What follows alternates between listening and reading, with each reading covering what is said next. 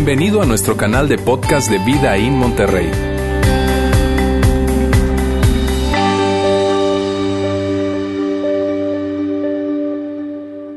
Qué bueno estar con ustedes el día de hoy para continuar con nuestra serie Cómo tener lo que realmente quieres. Eh, la semana pasada Roberto arrancaba esta serie, esta serie de mensajes que, que son muy, muy relevantes porque verdaderamente tienen que ver con algo muy importante para nosotros, especialmente en esta época del año que tiene que ver con inicios, reseteamos las cosas.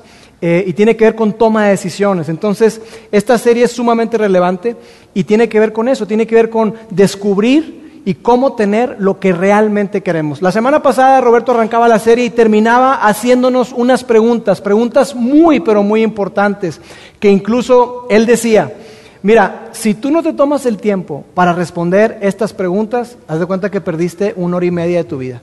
Perdiste una hora y media de tu domingo. Así de relevante, así de importante es que tú y yo podamos darnos el tiempo para contestar esas preguntas. Y por eso es que si tú no tuviste oportunidad de hacerlo, pues yo quisiera que fueras a nuestra página web eh, donde puedes escuchar el mensaje y puedes ver el mensaje, está aquí en pantalla.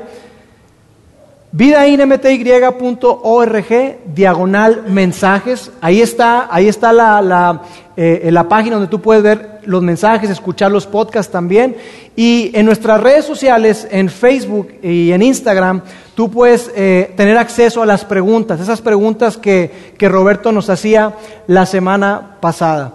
Hoy yo quiero terminar de la misma manera, vamos a terminar igual haciéndole algunas preguntas, no se preocupen, no tienen que anotarlas, es más, ni siquiera tienen que tomarle fotografía, porque a veces toman foto a la pantalla, no tienen que tomarle foto, porque lo vamos a, colocar en nuestras redes sociales, ¿está bien? Pero son preguntas de verdad, créanme que si nosotros no nos detenemos a reflexionar en ellas, será difícil.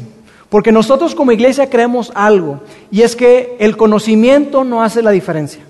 Lo que hace la diferencia en tu vida y en la mía es la aplicación del conocimiento. Entonces, lo que yo pueda decirles aquí, o Roberto, quien sea, puede ser importante, claro que sí, puede ser relevante, por supuesto que sí, pero si ustedes no se toman el tiempo para reflexionar y aplicarlo a su vida, créanme que va a servir de muy, muy poco. ¿Está bien? Entonces, yo quiero arrancar como, como hablábamos la semana pasada, con la pregunta que nos hacíamos la semana pasada, y la pregunta es, ¿qué es lo que quieres? ¿Qué es lo que quieres? ¿Qué es eso que tú quieres? ¿Qué es eso que realmente tú quieres? Y decíamos que esta pregunta es una pregunta engañosa, es una pregunta que puede ser capciosa, que es así complicada, porque, porque cuando tú y yo nos detenemos a pensar en qué es lo que queremos, automáticamente, digamos que corriendo en paralelo, quizás sin darnos cuenta, no lo decimos así, pero tú y yo pensamos que queremos hacer las cosas a nuestra manera, Queremos hacer lo que queremos y lo queremos ya. Eso que queremos, lo queremos ya. No nos damos cuenta, no lo verbalizamos así, pero juntamente cuando nosotros estamos pensando, ¿qué será lo que quiero? ¿Qué será lo que realmente quiero? Están presentes esas tres cosas. Tú quieres hacer las cosas a tu manera, tú quieres hacer lo que tú quieres y tú quieres eso que quieres, lo quieres ya, lo quieres para ahora. Pero decíamos la semana pasada que si nos detenemos a meditar en eso, vamos a descubrir varias cosas. Y descubríamos esto, descubrimos que si siempre obtenemos lo que queremos, nos perdemos. Si siempre nos salimos con la nuestra, si siempre hacemos las cosas a nuestra manera, es probable que tú y yo nos perdamos y que no logremos obtener lo que realmente queremos. Incluso decíamos que tú y yo nos podemos convertir en nuestros propios obstáculos, en el mayor obstáculo para obtener lo que tú realmente quieres. Tú te puedes convertir en eso cuando tú quieres hacer las cosas a tu manera. Porque no es cierto que nosotros que tenemos algunos hijos de voluntad firme, sabemos eso. Y si tú eres una persona de voluntad firme, no, yo quiero las cosas a mi manera, si no, no. Tú sabes que en muchas ocasiones el hacer las cosas a tu manera te priva de obtener algo mejor, algo que realmente tú querías. Y seamos sinceros, la manera en la que tú quieres hacer las cosas muchas veces no es la mejor. ¿No es cierto?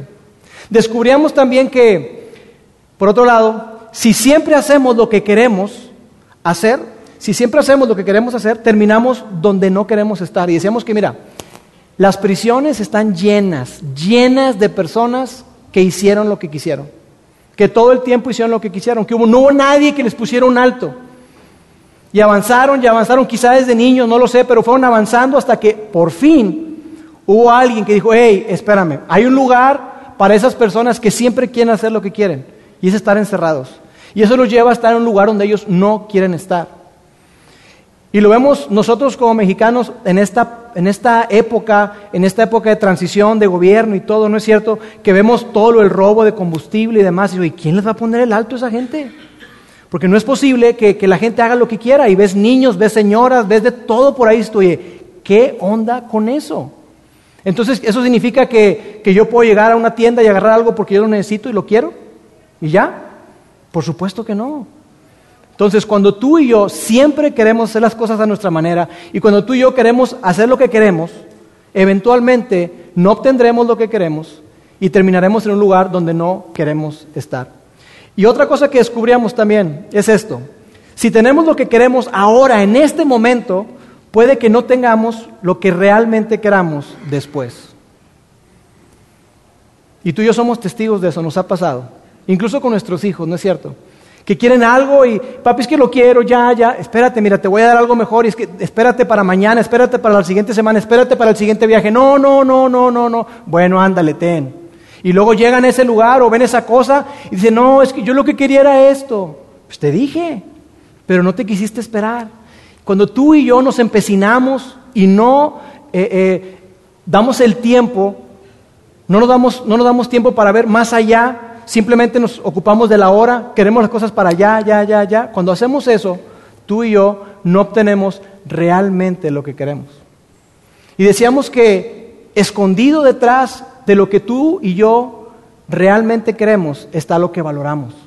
Detrás de eso que tú y yo queremos, eso que queremos y queremos ya, ese puesto de trabajo, esa promoción, ese reconocimiento, esa casa donde quieres vivir, esa manera en la que quieres que se comporte tu esposo, tu esposa, tus hijos, eso que tú quieres y que lo quieres ya, detrás de eso está lo que realmente valoras, aquello que es verdaderamente importante para ti. Y por eso es tan relevante que estemos hablando acerca de eso. Por eso es cuando decimos, mira, cuando hablamos en este mensaje, en esta serie, cuando hablemos de valor, nos estamos refiriendo a lo que es realmente importante. ¿Qué es eso que es realmente importante? Porque, por ejemplo, en cuanto a las relaciones. Quizá hay alguien que diga aquí, mira, yo lo que quiero, yo lo que realmente quiero, yo quiero casarme. Y yo preguntaría, oye, qué bueno, pero ¿por qué te quieres casar? Bueno, es que quiero tener compañía. ¿Ok? ¿Y por qué quieres tener compañía? Bueno, es que... Y quizá la respuesta para eso sea diversa para diferentes personas, pero ¿qué es lo que está detrás? ¿Qué es eso que está escondido detrás de lo que, de lo que tú dices que quieres? Con respecto a las finanzas, puede ser que alguien diga, mira, yo lo que quiero es hacerme rico. Chido, buenísimo que quieras hacerte rico. Yo te pregunto, ¿por qué te quieres hacer rico? No es que la verdad es que yo, yo no quiero tener escasez, yo no quiero batallar como mis padres, yo no quiero, qué sé yo, pero ¿qué es lo que está detrás de todo eso?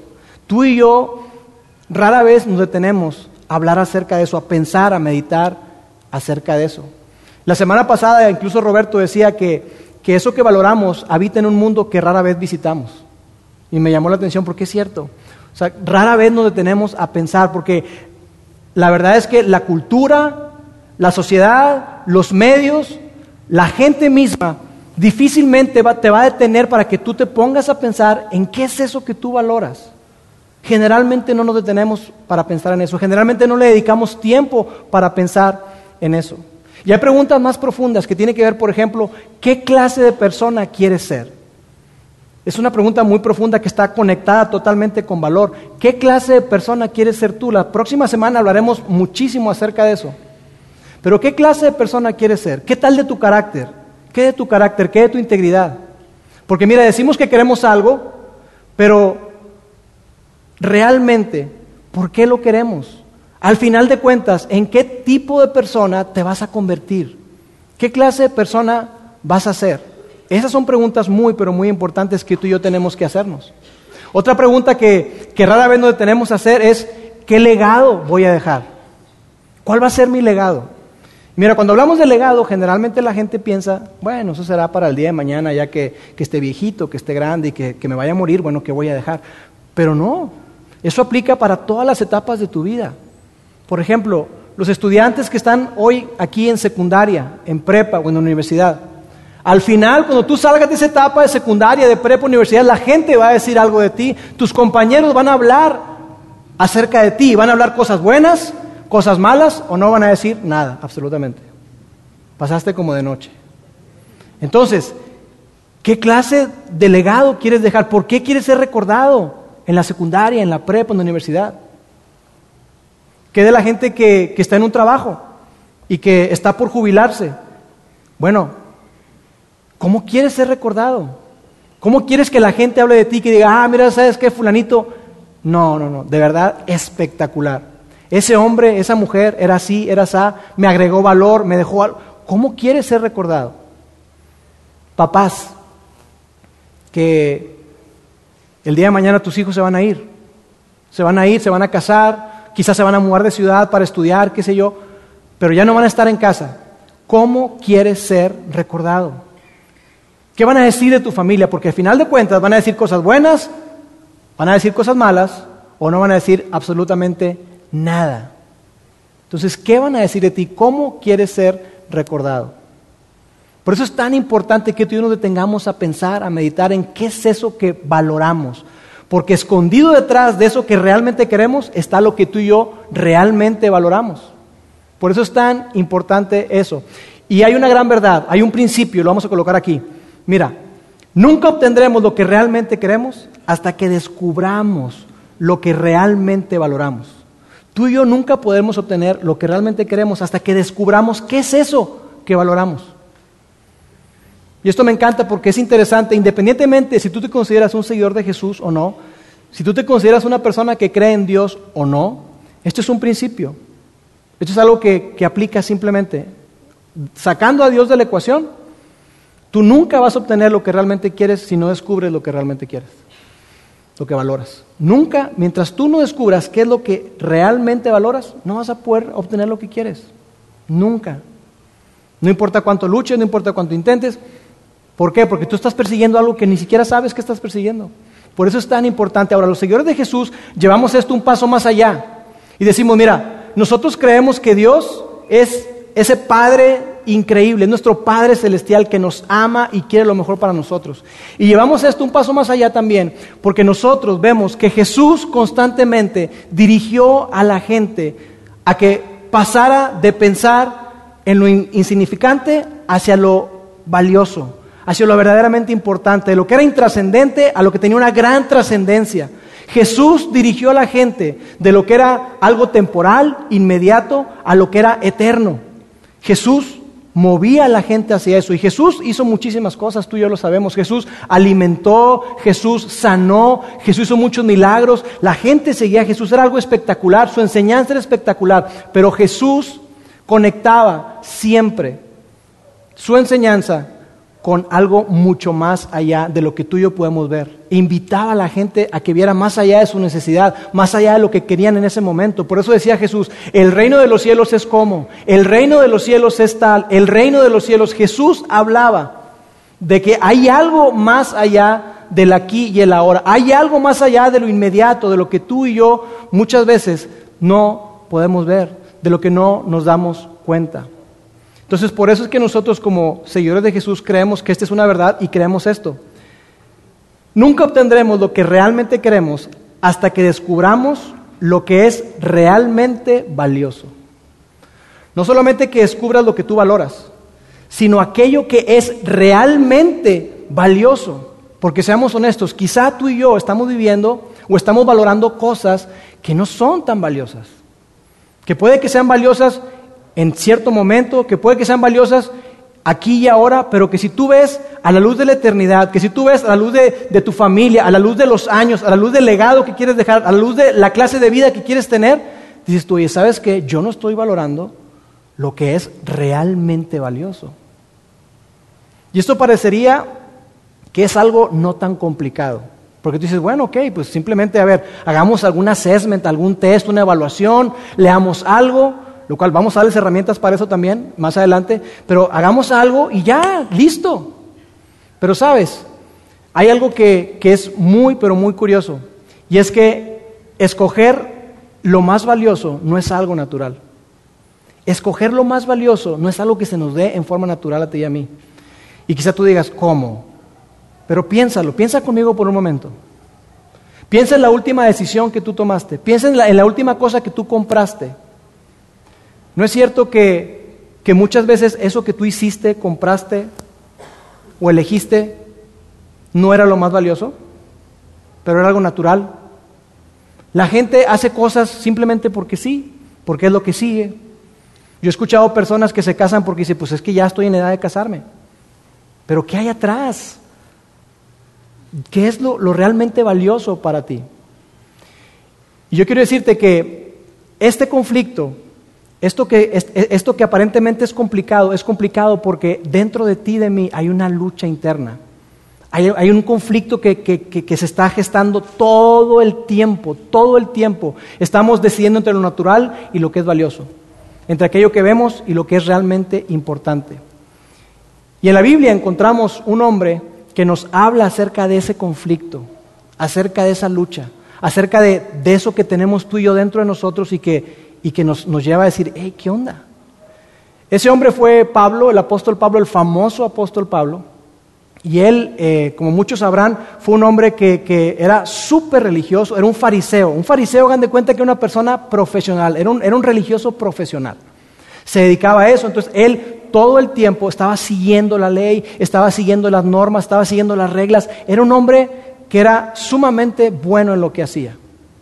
Y Pablo, ese hombre religioso, después se hizo seguidor de Jesús. Y es interesante que en esta carta que vamos a, ver el día de hoy, le escribió a un grupo de personas que estaban en la ciudad de Roma, la famosa ciudad de Roma. Y la, carta le escribió alrededor del año 46 al 50 después de Cristo y es muy, pero muy interesante ver que apenas en el año 46 o 50 después de Jesús, o sea, apenas veintitantos años después de, la muerte y resurrección de Jesús, ya había cientos de seguidores, cientos de seguidores en el corazón del imperio romano. Eso es algo sumamente interesante. Y sabes qué? Que ser seguidor de Jesús en el primer siglo, en la Roma del primer siglo, no era cosa fácil. Al contrario, había un montón de ídolos, había un montón de dioses, había un montón de prácticas, había un montón de cosas que era muy, pero muy complicado. Era algo arriesgado, era algo peligroso.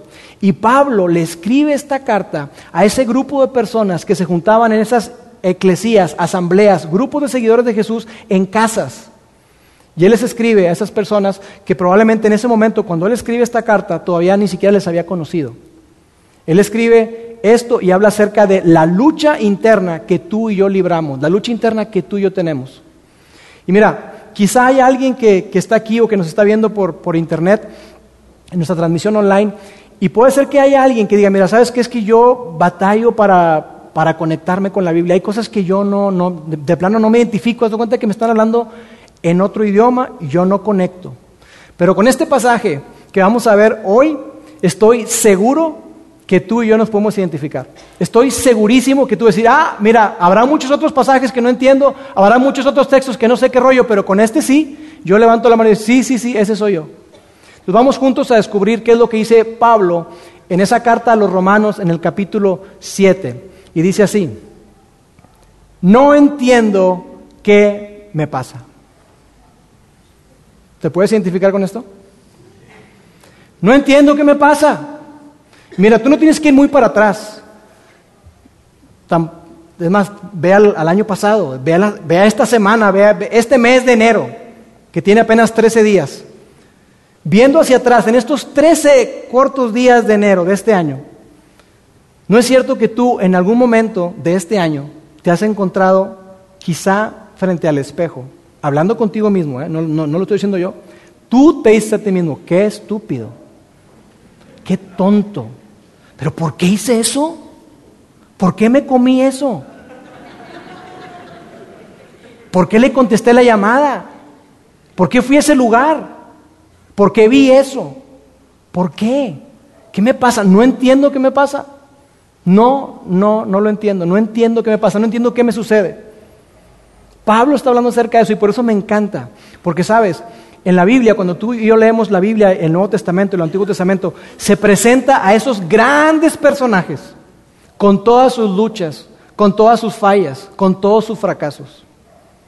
Y me encanta porque Pablo está siendo vulnerable, está diciendo, oye, ¿saben qué? Déjenme decirles algo, muchachos, déjenme decirles algo, amigos. Yo no entiendo qué me pasa. Hay una lucha entre lo que tú valoras y tu naturaleza. Hay una lucha que se está gestando, que está ahí todo el tiempo entre lo que tú valoras y tu naturaleza. Y esas dos cosas están en conflicto. Y Pablo continúa, no entiendo qué me pasa, pues no hago lo que quiero, sino lo que aborrezco. Eso que aborrezco, eso que no quiero hacer, termino haciéndolo y lo aborrezco. No entiendo qué me pasa. ¿Y sabes qué ocurre con esto? Que muchas ocasiones, muchas personas, cuando viven así, viviendo en lo natural, viviendo, eh, haciendo aquellas cosas que no quieren, terminan odiándose a sí mismas. Y quizá hay alguna persona aquí que tiene eso, que está enfrentando eso. Que dice, mira, ¿sabes qué? Es que en el fondo de mi corazón, si tú supieras lo que yo estoy luchando, hay momentos en los que yo me detengo a pensar y me pongo a meditar y digo, ¿sabes qué? Es que me odio. Odio la clase de persona que soy. Odio la clase de persona en la que me he convertido porque yo quería lo mejor para mi vida, yo quería vivir con salud, yo quería una buena relación con mis hijos, pero hoy odio la clase de esposo que soy. Hoy odio la clase de padre que soy. Hoy odio la clase de hijo en la que me convertí. Y no entiendo qué, qué me pasa. No entiendo qué sucede. Esa lucha que tú y yo libramos todo el tiempo es de la que Pablo está hablando. Y después continúa. Dice así, y si hago lo que no quiero, compruebo entonces que la ley es buena. Si yo hago lo que no quiero hacer, entonces yo estoy comprobando que la ley de Dios es buena. No, el problema no es, no es la ley, el problema soy yo, dice Pablo. Porque yo entiendo que la ley es buena, que las normas y las reglas, los principios que Dios nos dio son buenos. Y Pablo, como experto judío que era, él tenía que sujetarse a la ley mosaica a esos diez mandamientos y a todo el montón de ordenanzas que eran cerca de 620 y tantos que, tenían que seguir, que tenía que ver con, guardar el sábado, con caminar cierta cantidad de kilómetros nada más para seguir guardando el sábado, un montón de cosas. Tenía que ver con, eh, ayudar a los pobres, un montón de situaciones. Y Pablo, que era experto fariseo, le dice, mira, yo he guardado esto. Yo he estado buscando con todo mi corazón hacer eso. Pablo era una excelente persona. Pablo como fariseo, porque él dice, mira, yo como fariseo era de los mejores. Era una persona experta. ¿Quieren? Pónganse conmigo, decía Pablo. Y yo les puedo decir, ¿sabes qué? Mejor que tú, mejor que tú, mejor que tú, mejor que tú, mejor que tú, mejor. Pablo era, era un capo, era un crack, como dicen los argentinos. Era una persona súper destacada. Pero Pablo está diciendo, ¿sabes qué? No puedo. No puedo. Por más que lucho, por más que me esfuerzo por guardar la ley, no puedo. No puedo. Ahora, cuando tú y yo pensamos en la ley, naturalmente no pensamos en la ley mosaica, quizá no pensamos en los diez mandamientos, pero pensemos por un momento en la noción del bien y el mal que tú y yo tenemos, porque todos tenemos una noción del bien y el mal. Quizá tú digas, mira, la verdad es que yo a veces me confundo, este, no sé, y por eso acabo haciendo cosas que no quiero hacer. Pero bueno, Tú sabes y tienes una noción del bien y el mal porque tú sabes cómo quieres que te traten. Tú sabes lo que esperas en una negociación, lo que esperas en un, al, cerrar un negocio. Tú sabes cómo quieres que, traten a tus hijos, cómo quieres que, que se comporten contigo. Entonces tú sí tienes una noción de lo que es el bien y el mal. Todos nosotros la tenemos. Y después dice Pablo, porque el desear el bien está en mí, pero no el hacerlo. Imagínense el conflicto. El deseo de hacerlo, ahí está pero no puedo, no puedo. Y continúa. De hecho, no hago el bien que quiero, sino el mal que no quiero. O sea, no solamente la incapacidad, la lucha por no hacer eso que quieres, sino hacer lo contrario. Imagínate la situación. Imagínate la lucha. Bueno, y esa es la lucha que tú y yo libramos. ¿No es cierto que nos encontramos muchas veces así? O sea, no solamente es que no haga lo que quiero hacer, no hago lo que debo hacer, hago lo contrario. Sé que no me debo enojar y me acabo explotando. Sé que debo tratar a mi esposa con respeto y acabo faltándole el respeto. Entonces, ¿qué, ¿qué es lo que está pasando? Y Pablo nos habla de esa lucha. ¿Sabes lo que descubrimos en este pasaje? Descubrimos esta verdad, que con frecuencia lo que naturalmente queremos, tú y yo, está en conflicto con lo que verdaderamente queremos. Lo que tú y yo en forma natural deseamos y queremos está luchando. Son como dos naturalezas que están todo el tiempo en constante guerra, en, constante lucha. Lo que naturalmente queremos está en conflicto con lo que realmente, con lo que verdaderamente queremos. Ahora tú, tú me puedes decir, bueno, ¿y cómo es eso de la naturaleza? Si tú quieres saber cómo es la naturaleza, simplemente contémplala. Mira la naturaleza. ¿Y sabes qué vas a encontrar? Que la naturaleza es muy hermosa de lejos. Ir a Cancún, a las playas, a las montañas, es hermoso. Pero si tú te acercas a la naturaleza, te vas a dar cuenta de que en la naturaleza no hay piedad. En la naturaleza no hay misericordia, en la naturaleza no hay perdón, en la naturaleza no hay gracia, no hay segundas oportunidades. En la naturaleza, ¿sabes qué es lo que impera? La ley del más fuerte. Eso es lo que tú vas a ver en la naturaleza. Y, basta con que tú veas Nat Geo o Discovery Channel la semana de, los tiburones, ¿verdad? Y te vas a dar cuenta que, que no hay misericordia. Y tú, ay, la foquita. Se la comió el tiburón blanco. No hay nada de eso. Porque eso es lo que por naturaleza los animales hacen. Lo, lo, que la naturaleza hace. Y es lo que tú y yo como seres humanos, que tenemos esa parte eh, animal, esa parte natural, hacemos. ¿Quieres saber cómo es que tú y yo naturalmente nos comportamos? Aquí te lo pongo. Los humanos por naturaleza engañan, mienten, discriminan. Y no es cierto que tú que tienes hijos chiquitos dices, oye, sí es cierto, yo no le enseñé a mi hijo a engañar ni a mentir. Y sin embargo lo hace. ¿Dónde lo aprendió? ¿Ha sido un mal padre que le enseñaste mal? No. Simplemente que por naturaleza los niños son egoístas. Porque por, naturaleza los seres humanos somos personas que adulteramos, que nos vengamos, que discriminamos a otras personas por su color, por su raza, por su, por su origen, por su lo que sea. Tú y yo discriminamos y hay gente que hasta muros quiere construir. Discriminamos naturalmente es lo que hacemos. Y tú y yo, por naturaleza, hacemos esto. Y quizá habrá gente que diga, oye, no, espérame, pero estás hablando ya de, oye, adulterar. Sí, sí. Yo estoy seguro que muchas personas aquí quizá no lo han hecho en el acto, pero en su mente lo han hecho, lo han pensado.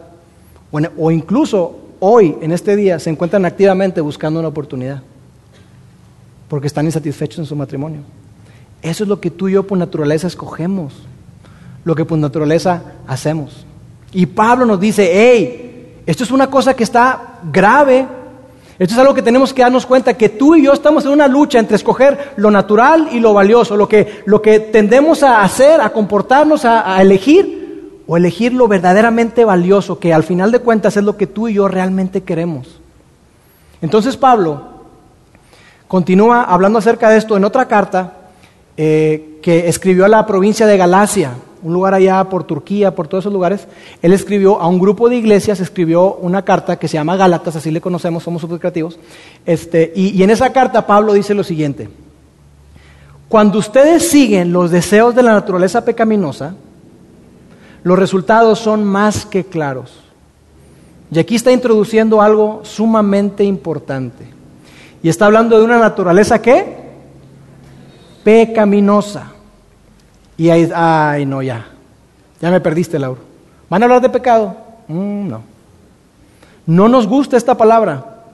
Por eso no la puse en amarillo, porque le pone amarillo, uy, maestro, salta.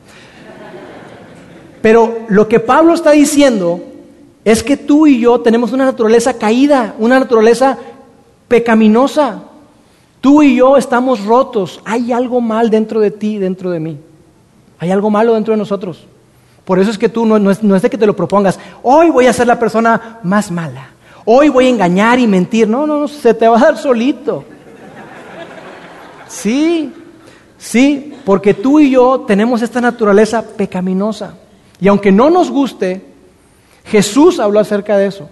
Y Pablo habla acerca de eso. De que estamos rotos tú y yo, hay algo mal en ti y en mí. ¿Y sabes qué es increíble?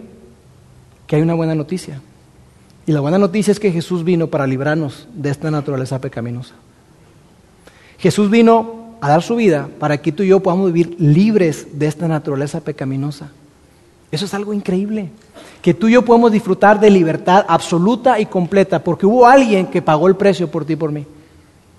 Y Pablo está hablando diciendo, hey, los resultados de vivir de esa manera, los resultados de escoger lo natural, lo inmediato, sobre lo eterno, los resultados de todo eso, los resultados de decirle sí a tu naturaleza pecaminosa, son más que claros, son más que obvios. Y tú y yo lo sabemos y quizá podríamos hacer una lista a ver, ¿cuáles son los resultados de vivir así con esta naturaleza cuando hablamos de engañar, mentir, discriminar? Uy, haríamos una lista, no, no, no. Pero Pablo dice, por si acaso no está suficientemente claro, él los menciona.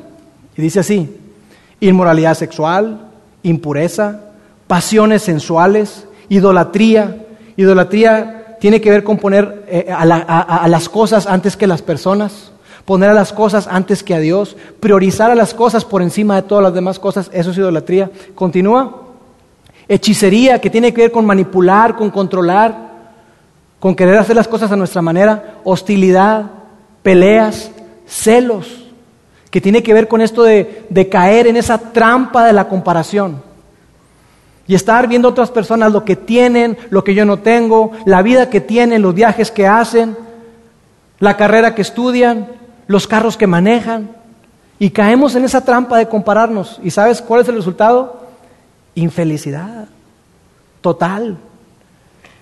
¿Y sabes cuándo nos alegramos? Tristemente. Y es algo horrible, pero nos alegramos cuando esa gente con la que nos estamos comparando todo el tiempo, oye, supiste, chocó el Porsche que traía. Pobrecito, ¿verdad? no tanto. Nos alegramos, nos alegramos de esas cosas. Nos alegramos cuando una persona bajó de peso y se puso wow y de repente rebotó. Eso, amigos, celos, esos son celos. Y continúa Pablo, arrebatos de furia, esto es decir, ira que no se controla, ambición egoísta, es decir, pensar solamente en nosotros y que lo que obtengamos es para mí, para mí, para mí, y, tiene que ver con ser personas que no somos generosas, eso es ambición egoísta, discordias, divisiones, envidias, borracheras, y la lista sigue, ahí le vamos a parar. Pero mira, la realidad es que si somos honestos, tú y yo estamos a una relación de distancia, nuestro círculo, quizá un familiar, un amigo, un compañero de trabajo, alguien de nuestro círculo está luchando con esto. Quizá lucha con el alcohol, o quizá tú hoy estás luchando con el alcohol. No, hombre, es social. Ajá. Tú sabes. Quizá tú a donde vas, por alguna razón extraña, a donde vas tú causas divisiones. Tú eres el chismoso. Oye, ¿supiste que... Y, siembras la semillita ahí.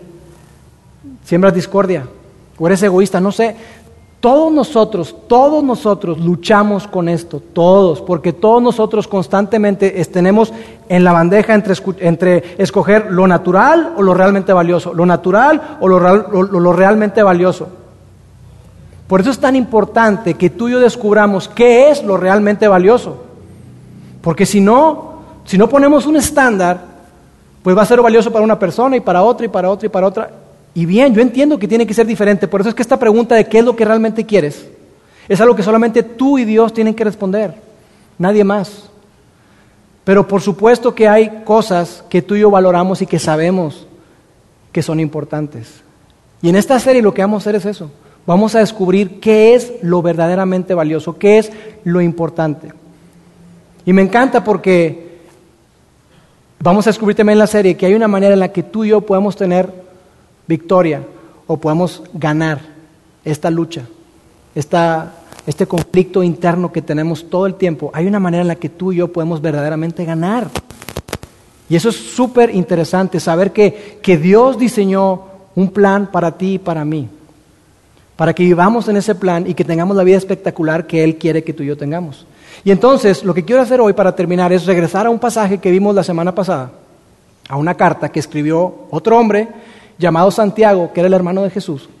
Y Santiago, él nos pinta un cuadro bastante interesante con respecto a qué ocurre con esta lucha entre lo natural y lo valioso y qué podemos hacer al respecto.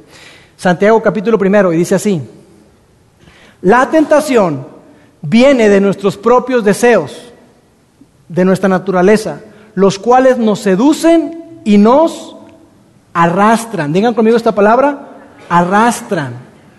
Y sabes, tú quieres lo mejor para ti. Y tú quieres una vida espectacular y quieres unas finanzas bien y tu matrimonio bien y quieres que tus hijos eh, eh, eh, caminen bien y tú quieres tener relaciones sólidas y quieres manejar bien tu vida. Una vida saludable. Pero luego llega ese pan de muerto y te seduce y te arrastra. Eso es lo que ocurre. Y yo la verdad es que yo tengo un matrimonio espectacular, pero no sé, llegó esa oportunidad Llegó esa mujer y me, dejé seducir y arrastrar. Ese son el tipo de respuestas que la gente da. No, no sé qué pasó. Es que ella apareció y te, dejaste arrastrar. Nos dejamos arrastrar, tú y yo nos dejamos arrastrar por oportunidades, por negocios, por lo que sea. E, y, y vemos que, oye, yo digo que esto es lo realmente importante, esto es lo que valoro. Pero por otro lado, me encuentro como Pablo en ese conflicto de que no hago lo que quiero, porque fui arrastrado, porque fui seducido. Y entonces, continúa Santiago y dice esto, de esos deseos, de esa naturaleza que tú y yo tenemos, nacen los actos pecaminosos y el pecado cuando se deja crecer da a luz la muerte. Lo que está diciendo, amigos, es que el pecado destruye. El pecado destruye relaciones, el pecado destruye sueños, el pecado destruye tu futuro. El pecado destruye matrimonios, familias. El pecado destruye. Por eso es tan importante lo que a continuación nos dice Santiago y es lo que tú y yo tenemos que tener muy, pero muy en mente todo el tiempo. Cuando estemos pensando, que, pensando qué es lo que realmente queremos, qué es lo que quiero obtener, mira lo que dice Santiago. Así que, por eso, por lo tanto, por lo que acabo de decirles, no se dejen engañar, mis amados hermanos, no se dejen engañar. Y es como si Santiago viniera dos mil años después, quizás sin imaginar que, que estaríamos leyendo su carta al otro lado del mundo y tantos años después. Y es como si te mirara a los ojos y te sacudiera y dijera, ¡Ey, no te dejes engañar! No te dejes engañar, no te dejes engañar, no te dejes engañar. Estudiantes, no se dejen engañar, pensando que sí, tienen toda una vida por delante, pero que no importa cómo se la lleven, al final de cuentas todo va a salir bien. No, no te dejes engañar. Solteros, que muchos de ustedes no tienen a nadie alrededor, no tienen a quien rendirle cuentas, no, no, no, no tienen quien les ayude a pensar realmente en todo esto. No se dejen engañar, pensando que la manera en que tú vives hoy no tendrá un impacto en el futuro. Claro que lo tendrá. Pensando en que la manera en que tú manejas tu, sexualidad, no hombre, no pasa nada. Claro que pasa. La manera en que manejas tus finanzas, todo, claro que sí. No te dejes engañar. Matrimonios recién casados, no se dejen engañar pensando en que juntos van a, van a construir algo bien bonito y dejar de lado su relación por el trabajo, por obtener, por, por viajar, por hacer, y dejar de lado esa relación cercana, íntima entre ustedes, y no dedicarse tiempo uno al otro. No, estamos trabajando para tener nuestra casa y para... ¡Qué padre! Pero no te dejes engañar por eso, porque eso es intrascendente. Si tienes una casa propia o rentada, lo que sea, eso, eso sale sobrando. No te dejes engañar. Hombres que viajan, no se dejen engañar. No se dejen engañar, especialmente aquellos matrimonios que están teniendo tensiones en este momento. No se dejen engañar, porque va a venir la tentación y te va a seducir. ¿Te vas a dejar arrastrar? Es que la verdad las cosas de matrimonio estaban bien y, claro, las cosas de matrimonio en muchos, en muchos momentos no están bien. Pero no debemos dejarnos arrastrar, no nos debemos dejar engañar. Santiago nos dice, hey, despierten, no se dejen engañar. Porque si se dejan engañar, entonces la vida que ustedes lleven no será la vida que Dios quiere. Santiago sabía lo fácil que es engañarnos, porque tú y yo somos expertos vendiéndonos a nosotros mismos. Somos los mejores vendedores trata de nosotros, ¿no es cierto? Y llega alguien y dice, oye, te estoy viendo esto, no, no, no, espérame, es que, y tú te convences a ti mismo. A lo mejor la otra persona dice, oye, no, claro que no, lo que estás diciendo. No, sí, claro. Tú te convences a ti mismo, somos excelentes. Y mira, lo que nos motiva a hacer esta serie es eso, que viene gente con nosotros, matrimonios, parejas, vienen este, jóvenes que, nos piden, eh, ¿sabes qué? Es que eh, oren por mí, ayúdenme, mira, estoy por esta necesidad. Y lo que nos motiva es que nos damos cuenta que hay muchas personas que se han dejado engañar. Muchas personas. Yo diría que la gran mayoría de la gente que llega con nosotros a pedir ayuda es porque se dejaron engañar. Entonces tengamos mucho cuidado. Y por eso estamos nosotros convencidos de que cuando tú te conectas con Dios, cuando tú te conectas con, con Jesús, tu vida será mejor. Seguir a Jesús hará que tu vida sea mejor y te hará mejor para la vida. Si tú y yo seguimos a Jesús, seguir a Jesús, ¿sabes qué hacer? ¿Qué va a hacer? Va a hacer que tu vida sea mucho mejor, pero también te va a hacer mejor a ti para la vida. Y por eso, independientemente no te encuentres tú hoy en tu jornada de fe, la invitación de Jesús a ti es la misma que hizo hace dos mil años. Él iba con la gente y le decía, sígueme, sígueme, hey, sígueme. Y como resultado de seguir a Jesús, ¿sabes qué ocurría? Que la gente empezaba a creer en Él. Y como resultado de creer en Él, la gente empezaba a obedecer a Jesús. Esa es la secuencia. Sigue, cree, obedece. No al revés. Entonces la invitación para ti está ahí. Sigue a Jesús. Da un pasito. Y este año decide seguir a Jesús. Tú y yo enfrentamos una lucha, pero vale la pena lucharla. Porque con Jesús esa lucha incluso ya está ganada. Tenemos una gran, una gran ventaja. Así que yo quiero terminar haciéndole las preguntas que les decía al principio. Y la primera pregunta es obvia y es esta. ¿Qué es lo que realmente quieres? ¿Qué es eso que realmente quieres? Y le puse aquí algunas viñetas para que ustedes pongan ahí, no, pues yo quiero casarme, pero ¿por qué te quieres casar? No, porque no quiero estar solo, ¿y por qué no quieres estar solo? No, yo quiero este, un carro, ¿y por qué quieres ese carro? Yo quiero una casa. ¿Qué es lo que realmente quieres? Y de verdad, deténganse a pensar en esto, porque si no vamos a hablar de cosas que quizás son intrascendentes, cosas que no tienen valor. Piensa en aquello que es valioso para ti. ¿Qué es eso que realmente valoras? La siguiente pregunta. ¿Qué te está arrastrando? ¿Qué es eso que te está arrastrando en tu vida y que te está impidiendo que tú logres lo que tú realmente quieres? Y esta es una pregunta que yo les pediría que lo hicieran solos. Porque mira, si tú vas con tus papás, vas con tu esposo, con tu esposa, te va a decir, mira, yo creo que te estás dejando arrastrar por tus amigos y por esto y por el otro. ¿Y tú sabes qué vas a hacer? No, no, no, no. Pero en el fondo tú sabes. Entonces, ¿qué te está arrastrando? ¿Qué es eso que te está arrastrando? Y la tercera pregunta, ¿hasta cuándo vas a permitir que lo que naturalmente quieres te arrastre y te aleje de lo que realmente quieres? ¿Hasta cuándo? ¿Hasta cuándo vas a seguir viviendo decidiendo en base a lo que tienes enfrente? En base a lo temporal en lugar de lo eterno, en base a lo, que es, sí, quizá tiene, tiene alguna apariencia de valor, pero no, no, tiene ese, es, no es lo más valioso, no es lo más importante. ¿Hasta cuándo vas a permitir eso? ¿Otro año más? No, en el 2020 yo comienzo. ¿Otra temporada de tu vida? ¿Otra etapa? No, en el siguiente matrimonio, ahí sí. No, cuando, cuando me case, porque eso lo vemos mucho con los solteros. No, cuando yo me case, mira, ahorita son los amigos, el rebe y la cosa, pero cuando me case, ahí yo me pongo en orden. no es cierto. A lo mejor lo, lo, tratas de hacer, pero ¿sabes qué ocurre?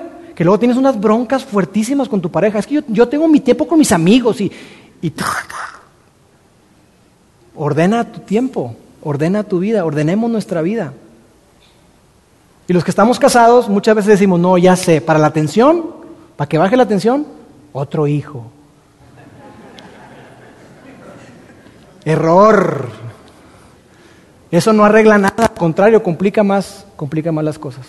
Así que, amigos, pensemos en estas preguntas. Dios tiene la mejor vida para cada uno de nosotros. Pero tú y yo no tendremos lo que realmente queremos hasta que descubramos qué es lo realmente valioso. Y es lo que vamos a hacer en esta serie. Y Jesús nos dice a ti y a mí cómo hacerlo. Permíteme orar.